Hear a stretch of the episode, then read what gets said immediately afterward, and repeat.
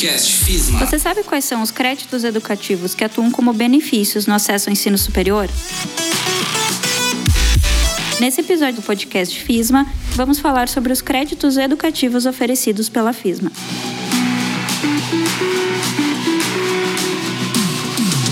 Olá, eu sou a Tailine Weber, integrante da equipe de Serviço de Atendimento ao Estudante e gestora do setor de atendimento da FISMA.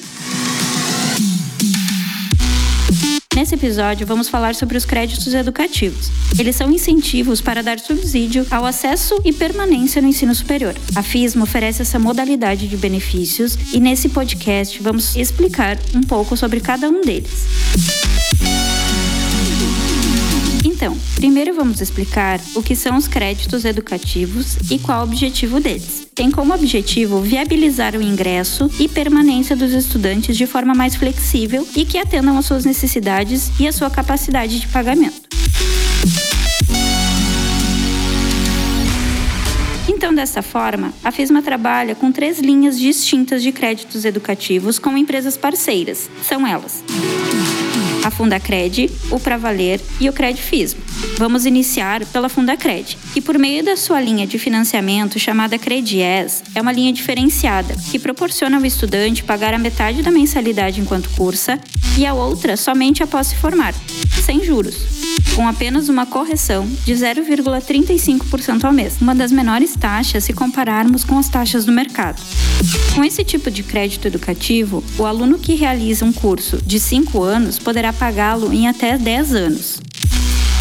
Já o Pravaler tem uma linha de crédito educativo que proporciona ao estudante pagar a mensalidade em até 12 vezes, podendo ainda, em alguns casos, parcelar o semestre em 18 vezes, tendo como diferencial o juro zero.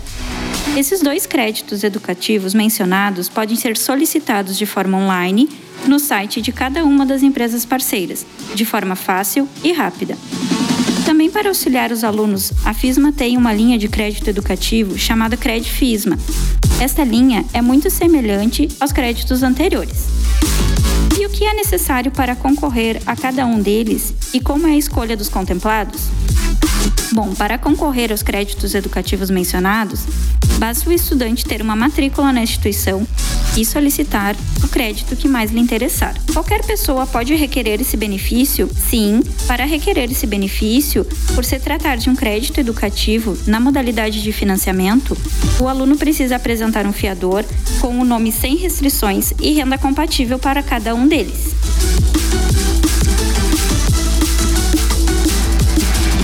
Possível conseguir subsídio integral 100% em alguma dessas modalidades de crédito? Infelizmente não.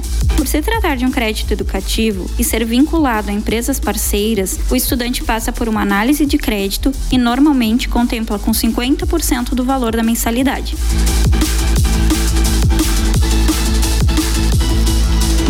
Antes de encerrar, vou reforçar aqui onde as pessoas podem buscar mais informações sobre como ter acesso aos créditos educativos.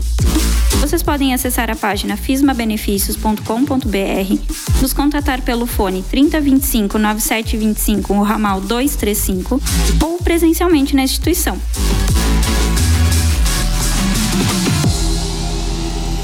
Encerrando esse episódio do podcast FISMA. Espero ter auxiliado a todos nos esclarecimentos sobre os créditos educativos para o acesso no ensino superior.